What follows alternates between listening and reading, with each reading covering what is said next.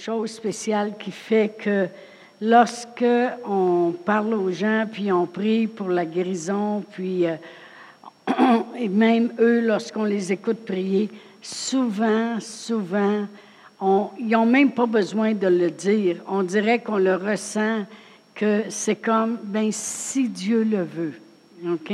C'est comme, c'est encore là. Souvent, quand je prie pour les gens, puis euh, je le ressens parce que quand l'onction vient forte sur moi, je le sais si ça rentre ou si ça rentre pas. Parce que si ça reste sur moi, c'est parce qu'ils ne l'ont pas reçu. Amen.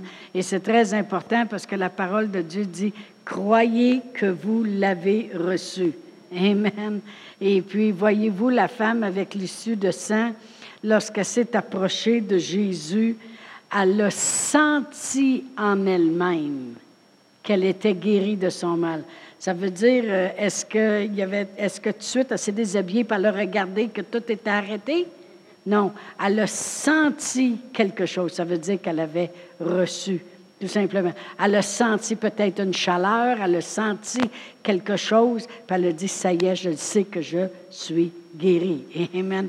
Mais c'est dommage parce que souvent, euh, quand euh, je prie pour les gens, je le ressens que c'est, ouais, mais peut-être que ce ne sera pas mon tour aujourd'hui ou euh, peut-être que peut-être que Dieu, il veut pas parce que j'ai fait telle chose. On dirait qu'il y a tellement, tellement de barrières et d'excuses qui viennent dans la tête des gens.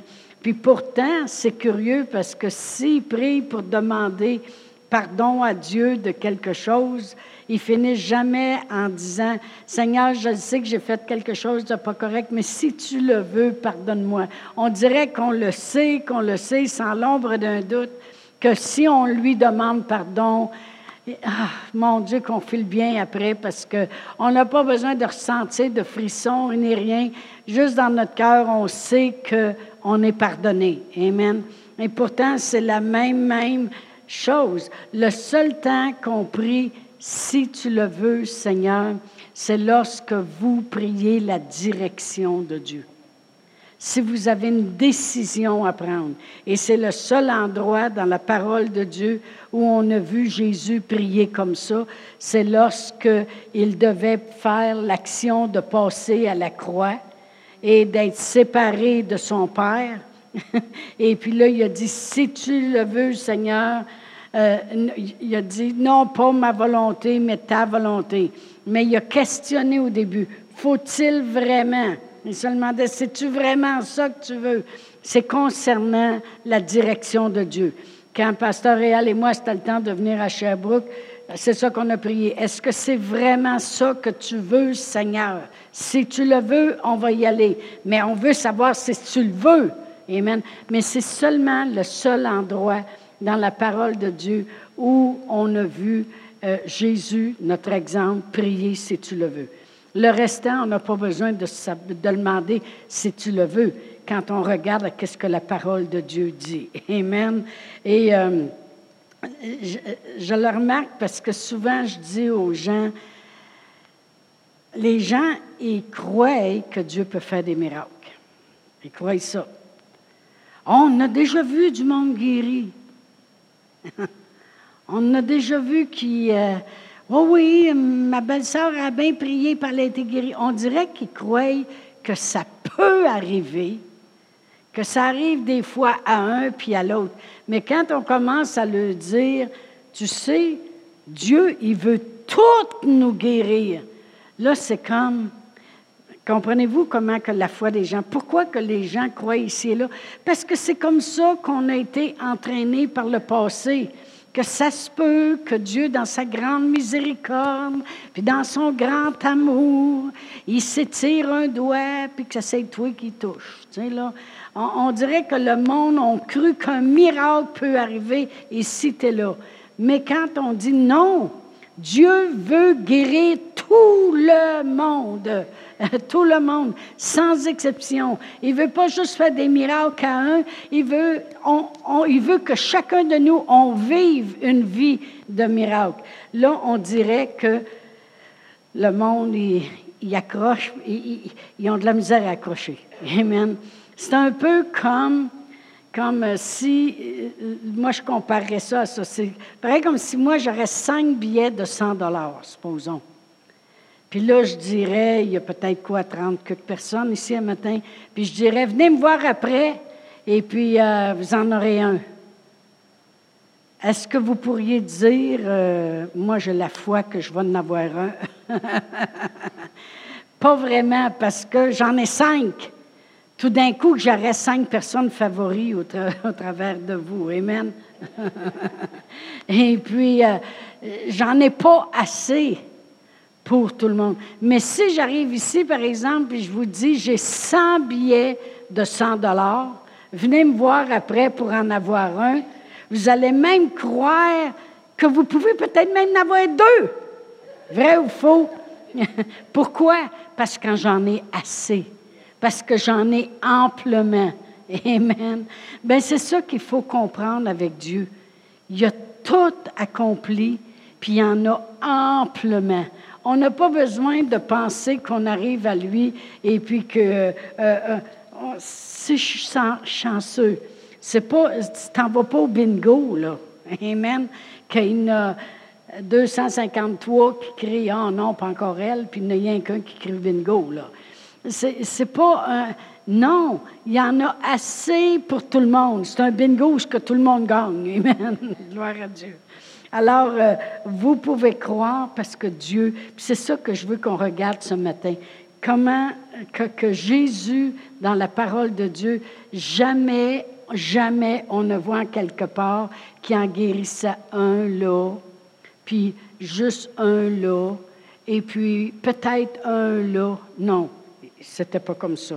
Alors, on va regarder plusieurs écritures. Dans Matthieu 8, et puis euh, si je regarde le verset 16, ça dit, le soir, on amena auprès de Jésus plusieurs démoniaques. Il chassa les esprits par sa parole et il guérit tous les malades. Amen. Afin que s'accomplisse ce qui avait été annoncé par Isaïe le prophète. Il a pris nos infirmités puis il s'est chargé de nos maladies. Vous savez, dans Isaïe 53, c'est ça, là.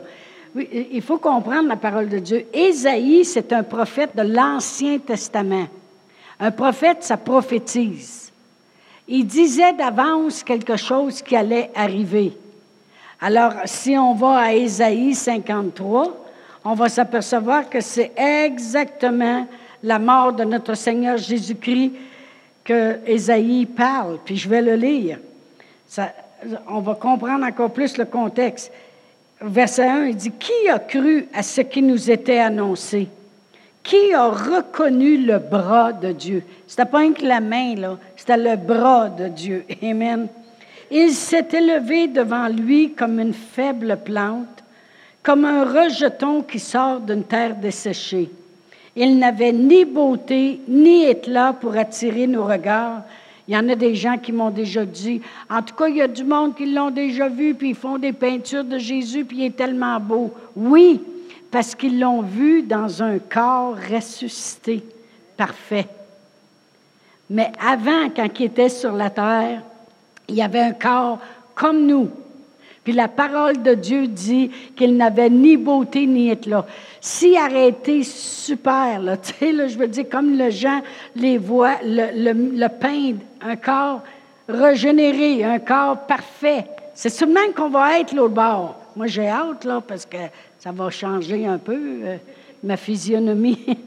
Mais s'il arrêtait, on aurait dit, on sait bien, le monde pouvait bien aller vers lui, gars, comment il était beau, gars, avec les yeux qu'il avait. Puis, non, il n'y a rien pris qui pouvait attirer le monde. Si le monde allait vers lui, c'est parce que le monde croyait la parole de Dieu. Amen. Il n'avait ni beauté ni éclat pour attirer nos regards et son aspect n'avait rien pour nous plaire. Il a été méprisé puis abandonné des hommes il est devenu un homme de douleur puis habitué à la souffrance, semblable à celui dont on détourne le visage. Nous l'avons dédaigné et nous n'avons fait de lui aucun cas. Cependant, ce sont nos souffrances qu'il a portées, c'est de nos douleurs qu'il s'est chargé. Et nous l'avons considéré comme puni, frappé de Dieu, puis humilié. Vous savez, quand il était sur la croix, les gens passaient et disaient, hein, lui qui guérit les autres, il ne peut même pas se guérir de lui-même, descend de la croix, c'est fils de Dieu. Le monde l'ont considéré comme, ah, gars, il est puni, hein? Non, c'est pas ça. La parole de Dieu nous dit au verset 5, mais il était blessé pour nos péchés, brisé par nos iniquités. Puis le châtiment qui nous donne la paix est tombé sur lui. Et c'est par ses meurtrisseurs que nous sommes guéris. Nous étions tous des brebis errants. Chacun suivait sa voie. Et l'Éternel a fait retomber sur lui l'iniquité de nous tous. Ça veut dire que il dit, même si vous vous en alliez chacun dans vos voies, vous étiez comme des brebis errantes, vous vous en occupiez même pas, puis vous le saviez même pas. Mais pendant ce temps-là, lui, Dieu faisait tomber sur lui le péché de tout le monde. Amen. Et il a été maltraité et opprimé, puis il n'a point ouvert la bouche, semblable à un agneau qu'on mène à la boucherie, à une brebis muette devant ceux qui l'attendent. Il n'a point ouvert la bouche. Et au verset 10, ça dit, il a plu à l'Éternel de le briser par la souffrance, après l'avoir livré sa vie en sacrifice pour le péché. Ça l'a fait plaisir à Dieu. Pourquoi? Parce que c'est mieux qu'un souffle que de toutes nous voir souffrir, nous autres. Amen. Dieu savait, c'est tout un sacrifice que notre Seigneur Jésus-Christ a fait à la croix. Amen. Premièrement, en décidant de dire, OK, Père, je vais aller sur la terre. Il dit, correct, mon Saint-Esprit va venir sur Marie, puis tu vas prendre le corps humain, puis tu vas te promener. Fais connaître ma volonté. Il a fait connaître la volonté de son Père, et quand est venu le temps de vraiment là, là, faire le grand acte, l'immolation, racheter le monde, la rédemption, mourir comme un agneau blessé, amen, sur la croix. Là, c'est là qu'il a dit à son père, faut-il vraiment que ce soit ça aussi? Son père, il a dit oui, en quelque part, parce qu'il dit non, pas ma volonté, mais la tienne, puis il l'a fait. Amen. Il est mort sur la croix. Alors, c'est ça qu'on voit dans Matthieu 8 qu'est-ce que Ésaïe d'avance avait prophétisé? Ésaïe l'avait prophétisé. C'est pour ça que Ésaïe parle au temps présent. Il dit, c'est par ces meurtrisseurs qu'on est guéri. Il parle par la foi. Il est là. Je sais qu'il va être là. Il s'en vient par ces meurtrisseurs, je suis guéri. Amen. Nous autres, c'est déjà fait. On dit, par ces meurtrisseurs, nous avons été guéris. Dans 1 Pierre de 24, si on veut le mettre, ça dit, lui qui a porté en son corps nos péchés, afin que, mort au péché, nous vivions pour la justice. Lui, par les meurtrisseurs duquel nous avons été guéris. Alors vraiment, dans Pierre, il répète ce que Ésaïe avait prophétisé d'avance. Amen. C'est une chose accomplie, ça a été fait. Alors ici, tout de suite au début, quand il a commencé avec les apôtres, il est arrivé, puis je vais le relire, verset 16 de Matthieu 8. Le soir, on amena auprès de Jésus plusieurs démoniaques. Il chassa les esprits par sa parole et il guérit tous les malades. Pas un ici et là, tous les malades afin que s'accomplisse ce qui avait été annoncé par Ésaïe, le prophète. Il a pris nos infirmités, puis il s'est chargé de nos maladies. Alors les gens qui essaient de vous faire croire des fois, puis dire, tiens, Dieu, il pardonne les péchés, mais il guérit pas vraiment. Ben, ils savent pas lire la Bible. Ils ne comprennent pas qu'est-ce qui s'est passé à la croix. Puis ils comprennent même pas qu'est-ce que Ésaïe d'avance prophétisait. Amen. Il nous a tous guéris il guérissait tous. Si je regarde au chapitre 9, verset 35, ça dit Jésus parcourait toutes les villes et les villages, enseignant dans les synagogues, prêchant la bonne nouvelle du royaume et guérissant toute maladie puis toute infirmité. Voyez-vous que Jésus ne perdait pas de temps? C'est comme si, si Jésus serait ici aujourd'hui, il sera à Sherbrooke, puis il sera prêt à guérir toutes les maladies, puis toutes les malades. Il s'en ira à Richmond, puis guérira tout le monde. À Bramptonville, puis guérira tout le monde. À Windsor, puis guérira tout le monde. À Drummondville, puis guérira tout le monde. À Richmond, euh, puis il guérirait tout le monde. Amen. À Granby, puis il guérirait tout le monde. À Saint-Hyacinthe, il sait comme ça. Puis toutes les villes, puis les villages. Il perdait pas de temps. Jésus, il a dit, qu'est-ce que j'ai fait? Vous allez le faire aussi. On s'en va chez nous, puis on rouvre la télévision. oh, gloire à Dieu. Matthieu 12. Et si je regarde le verset 14 et 15, ça dit, les pharisiens sortirent et ils se consultèrent sur le moyen de le faire périr. Mais Jésus, l'ayant su, s'éloigna de ce, lieu. Une grande foule le suivit. Il guérit tous les malades. Il n'y a, pas un endroit dans la parole de Dieu où ça dit qu'il en guérissait juste un ici, c'était là. Partout où Jésus allait, il guérissait tous les malades. Amen. Pourquoi? Parce qu'il est venu pour sauver tout le monde. Tous ceux qui osent croire, tous ceux qui viennent à lui. Amen. Dans Matthieu 14, et si je regarde le verset 35, ça dit les gens de ce lieu. OK, je vais commencer au verset 34. Après avoir traversé la mer, ils vinrent dans le pays de Génézareth. Les gens de ce lieu ayant reconnu Jésus envoyèrent des messagers dans tous les environs. On lui amena tous les malades. Ils le prièrent de permettre seulement de, toucher le bord de son vêtement, et tous ceux qui le touchèrent furent guéris. Il est arrivé dans le pays de Génézareth, puis le monde en parti en courant dans tous les environs. Avez-vous remarqué que le monde n'a pas dit Ah, oh, ben lui, il est peut-être trop malade. Ah, oh, ben lui, il a commis des péchés, on ne l'amènera pas. Non, t'es malade, ah oui, ah oui, ah oui, ah oui, ah oui, ah oui. T'es malade, viens-t'en, viens-t'en, viens-t'en. le monde sont allés partout, dans tous les environs. Ça dit, ils envoyèrent des messagers dans tous les environs et on lui amena toutes les malades. Ils n'ont pas dit, euh, oh ben lui, par exemple, il est à l'article de la mort. Oh ben lui, ça fait trop d'années qu'il est malade. Oh ben lui, il n'est pas transportable, il est trop malade. Non! Ils ont dit, il est là, amène tout le monde. Pourquoi? Parce qu'on le sait qu'ils ont tous la chance d'être guéris. Amen. Gloire à Dieu. Oh, merci Seigneur. Ils ne se posaient pas de questions des fois, les, chrétiens, on est trop instruits. Puis là, on met des limites. On devient religieux. Ah ben lui, il n'a pas trop trop marché avec le Seigneur, fait que je suis pas sûr que Dieu veut le bénir. Qui es-tu pour juger? Amen. Dans ce temps-là, il ne prenait pas le temps de juger le monde. Il disait, il est là pour guérir, tu as une chance de t'en sortir, viens-t'en. Amen. Et Jésus ne disait pas, ben là, vous n'auriez pas dû emmener celui-là. Ah, ben celui-là, par exemple, vous avez été un peu fort. Non, non. Ils le prièrent de leur permettre seulement de toucher le bord de son vêtement, et tous ceux qui le touchèrent furent guéris. Pourquoi? Parce qu'il devait se dire, avec le paquet de monde qu'il y a là, il n'y aurait jamais le temps de passer un par un. Fait que si ça ne fait rien, marche, puis on va juste te toucher. Puis on va être guéri. C'est correct? Ben oui. Fait que tout le monde qui est touché était guéri. Ben oui. Juste une touche. Dieu, il a juste besoin qu'on s'approche par la foi. Amen. Dans Matthieu 19, versets 1 et 2.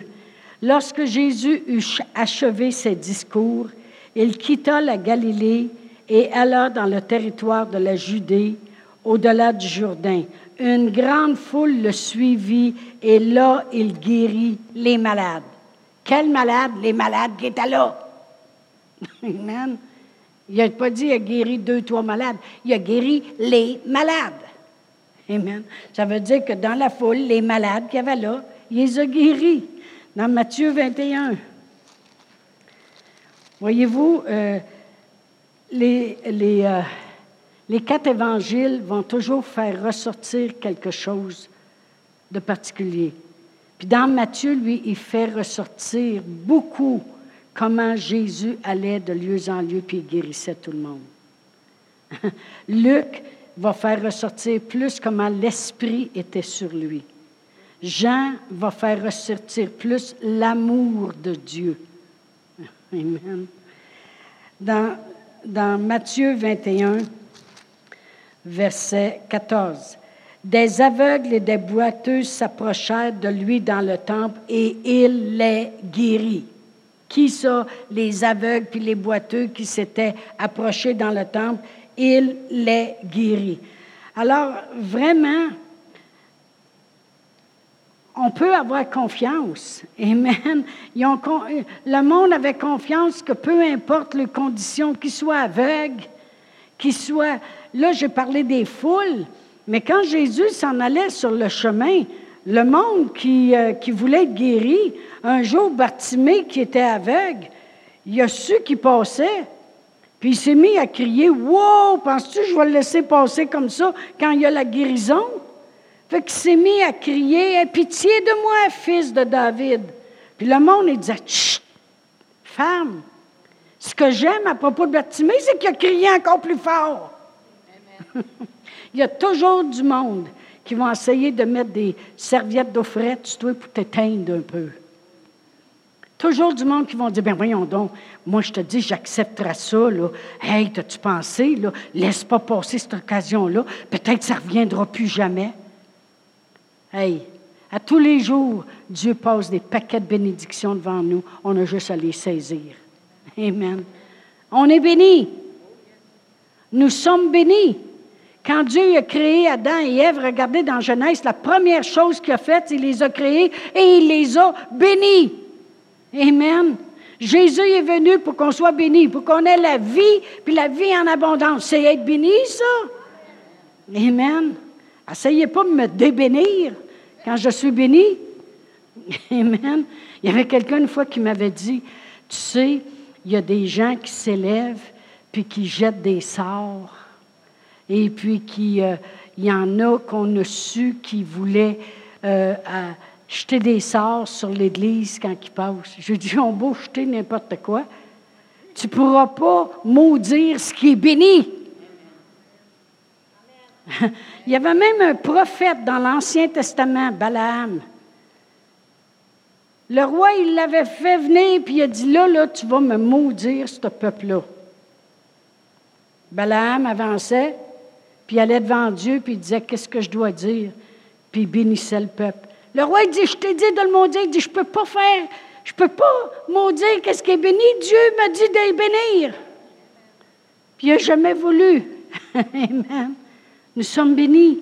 C'est tout un privilège. C'est pour ça qu'on dit Alléluia. C'est pour ça qu'on se promène les mains en l'air. C'est pour ça qu'on n'est pas gêné de parler de lui. C'est pour ça qu'on veut donner. C'est pour ça qu'on veut que les autres aient la même chose. Amen. On est béni. Gloire à Dieu. La guérison, c'est pour toutes les malades. Amen. Toutes les maladies, toutes les infirmités, toutes. Amen. Dans Luc 9, vous savez, Jésus allait, allait, allait. Mais il a voulu enseigner ses disciples aussi à aller. Alors, au verset 1, ça dit Jésus ayant appelé les douze, il leur donna force et pouvoir sur tous les démons avec la puissance de guérir les malades. Il les envoya prêcher le royaume de Dieu et guérir les malades. Il n'y a, pas un endroit dans la Bible où il n'y a pas toujours la guérison qui accompagne. Il n'y en a pas. Si ils ne disaient pas juste aller le prêcher, puis faites connaître mon Père, puis non, la maladie, ça pue au nez de Dieu. C'est facile à voir. Verset 6, ça dit Ils partirent et ils allèrent de village en village, parce qu'ils font la même chose que Jésus faisait, annonçant la bonne nouvelle et opérant partout des guérisons. Amen. Gloire à Dieu. Là, le monde va dire Mais ça, c'est Jésus, puis ça, c'est les douze apôtres. On va aller à Luc 10 ils sont venus, puis ils étaient contents, puis ils ont dit Ça marche. Au verset 1. Après cela, le Seigneur désigna encore 70 autres. Bien là, là, c'est plus rien que les apôtres. Là. Amen. 70 autres, puis les envoyait deux par deux devant lui dans toutes les villes, puis dans tous les lieux où lui-même devait aller. Puis si je vais au verset 9, il dit, guérissez les malades qui s'y trouveront et dites-leur, le royaume de Dieu s'est approché de vous. À toutes les fois que la guérison vient dans nos vies, on sait que c'est Dieu. C'est Dieu. Amen. C'est Dieu qui s'est approché de nous. Verset 9, ça. Amen. Gloire à Dieu. Merci Seigneur. Guérissez-les toutes. Pourquoi on est pardonné? À cause de la croix? À cause de ce qui a été fait à la croix. Amen. Hein? C'était l'agneau de Dieu immolé qui a versé son sang, qui nous a lavés puis purifiés. Pourquoi on sait qu'on est guéri? À cause de la croix. Amen. À cause de la croix.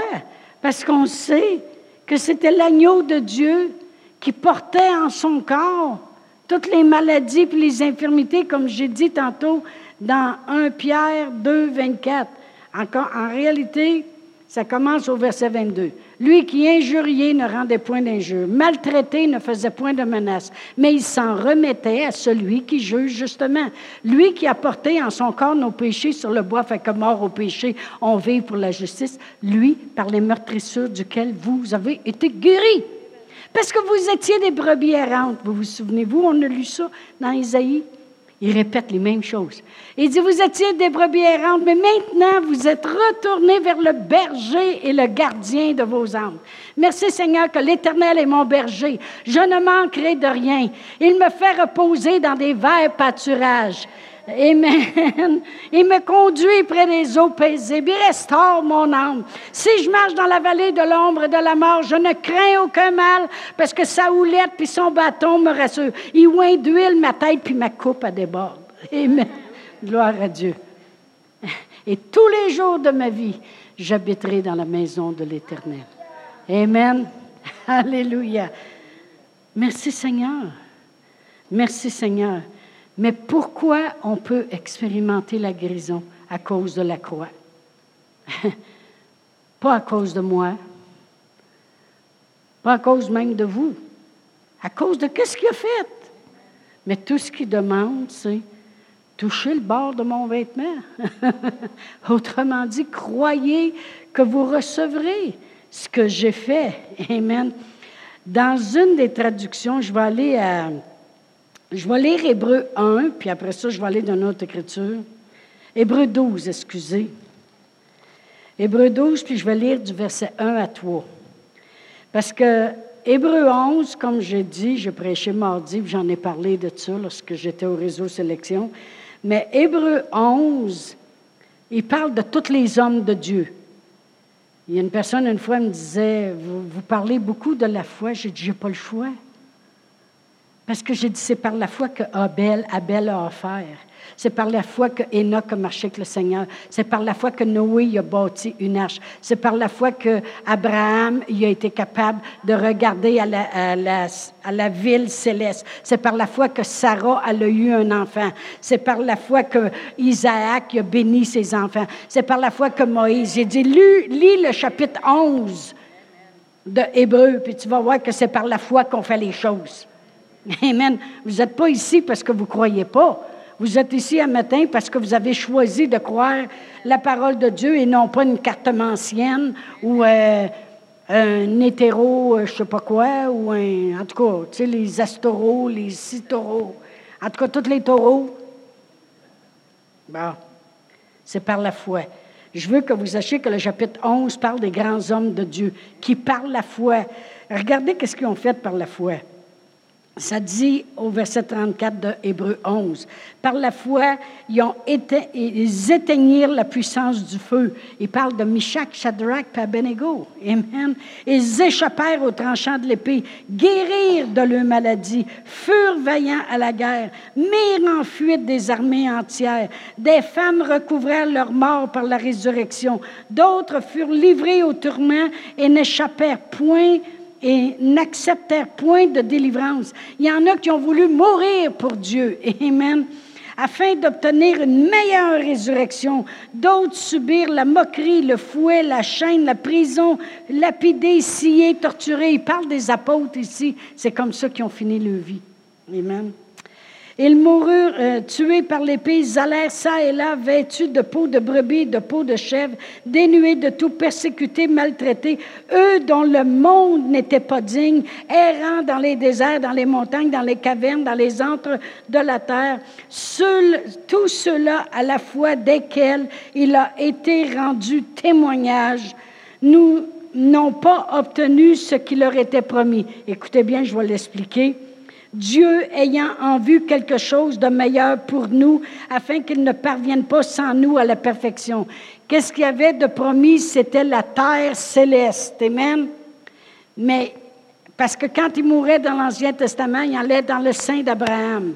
Mais quand Jésus est mort, lui-même à la croix, il a dit à l'autre qui est à côté, aujourd'hui même, tu seras avec moi dans le paradis. Là, ils sont, Dieu avait en vue quelque chose de meilleur pour nous, afin qu'il ne parvienne pas sans nous à la perfection. Dieu il a dit, vous ne l'avez pas tout de suite, mais vous allez l'avoir un jour. Parce qu'il y en a une gang qui vont venir après, puis il faut qu'ils parviennent avec vous dans tout ça. OK? Maintenant, chapitre 12, ça dit, nous donc, nous, nous autres, puisque nous sommes environnés d'une si grande nuée de témoins, quels témoins? Noé, Moïse, Abraham, Isaac, Jacob, et, Rahab, Gédéon, Barak, Samson, Jephthé, David, Samuel, les prophètes. Tous ces témoins-là, ils nous environnent. Puis eux autres, ils nous regardent. C'est comme si nous autres, on est dans l'aréna de la vie, puis eux autres sont tout autour, puis ils nous environnent, puis ils nous regardent. Amen. Parce qu'ils ne peuvent pas parvenir sans nous à la perfection. On a quelque chose à faire.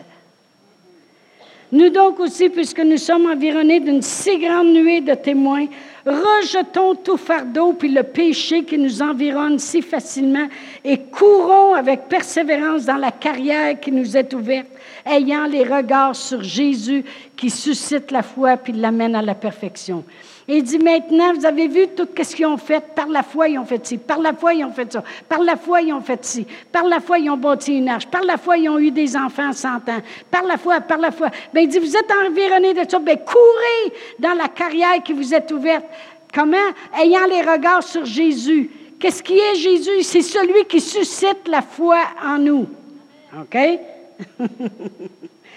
ayant les regards de Jésus qui suscite la foi et l'amène à la perfection. Là, il parle de Jésus. En échange de la joie qui lui était offerte, il a souffert la croix. Mépriser l'ignominie, ça veut dire, tu sais, des fois mes filles disent, le français, c'est difficile. Ça veut dire le rejet. même le rejet. Il a souffert la croix, le rejet. Il s'est assis à la droite du trône de Dieu. Considérez en effet celui qui a supporté contre sa personne une telle opposition de la part des pécheurs. Il y avait un but, afin que vous ne vous laissiez pas l'âme découragée, afin que vous ne soyez pas découragés. On n'a pas besoin d'être découragé, on a juste à considérer qu'est-ce qui a été fait. Mais ça dit, en échange de la joie qui lui était réservée, il a souffert la croix. J'ai un gros livre chez nous, ça d'épais, ça d'eau. Je l'ai sorti hier. Et puis, je suis allée voir c'est quoi la souffrance de la croix. Un, un c'était la pire humiliation parce que tu étais déshabillé, tu étais exposé, le monde passait puis te regardait. C'est pour ça que les passants regardaient Jésus puis l'injuriaient. Tu as un spectacle de monde qui te regarde mourir sur la croix. Ils disent que c'est la pire de toutes les sortes de morts, la crucifixion.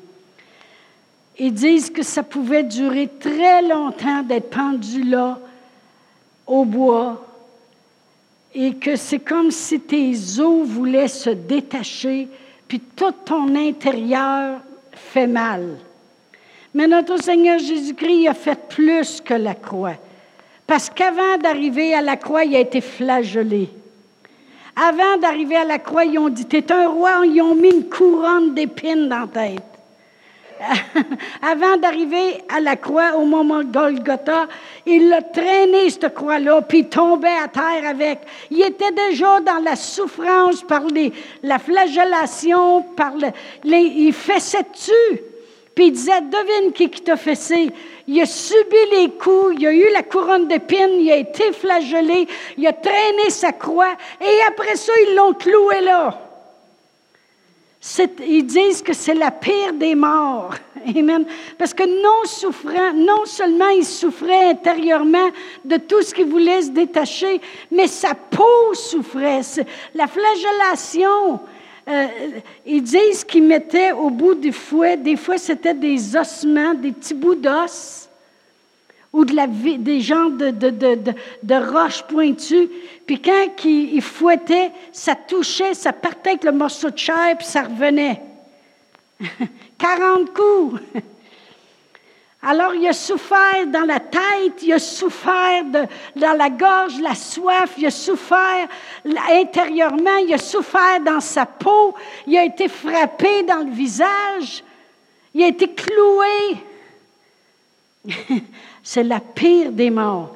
À cause de quoi je peux, je savoir je suis pardonné? À cause de la croix. À cause de qu'est-ce que Jésus. Il a souffert comme un malfaiteur. Il y en avait deux chaque côté de lui. Ils ont dit même, l'un des deux qui a dit, nous autres, on mérite. Qu'est-ce qui nous arrive? Mais lui, ne mérite pas. Il a juste reconnu qui était Jésus. C'était assez pour l'être sauvé. Il a reconnu qui était Jésus. Jésus dit, aujourd'hui même, il n'a pas dit dans trois mois, après avoir passé les limbes. Aujourd'hui même, tu vas être avec moi dans le paradis. Amen. Gloire à Dieu. Merci Seigneur. C'était une mort extrême. Pourquoi? Parce qu'il souffrait toutes les maladies qu'on peut expérimenter. Il l'a souffert en son corps. Amen. Et on va aller à Marc 15. Marc 15, puis je vais terminer avec ça. Puis je vais lire euh, Marc 15. Puis je vais commencer au verset 21. Ils forcèrent à porter la croix de Jésus un passant qui revenait des champs Simon de Cyrène. Il doit-il avoir été fier, lui, d'avoir fait un petit quelque chose pour Jésus? Hein? Père d'Alexandre et de Rufus. C'est pas loin de Paulus. Et ils, ils conduisirent Jésus au lieu nommé Golgotha, ce qui signifie lieu du crâne. Ils lui donnèrent à boire du vin mêlé de myrrhe, mais il ne le prit ils le crucifièrent et se partagèrent ses vêtements en tirant au sort pour savoir ce, qui, ce que chacun aurait. C'était la troisième heure quand ils le crucifièrent.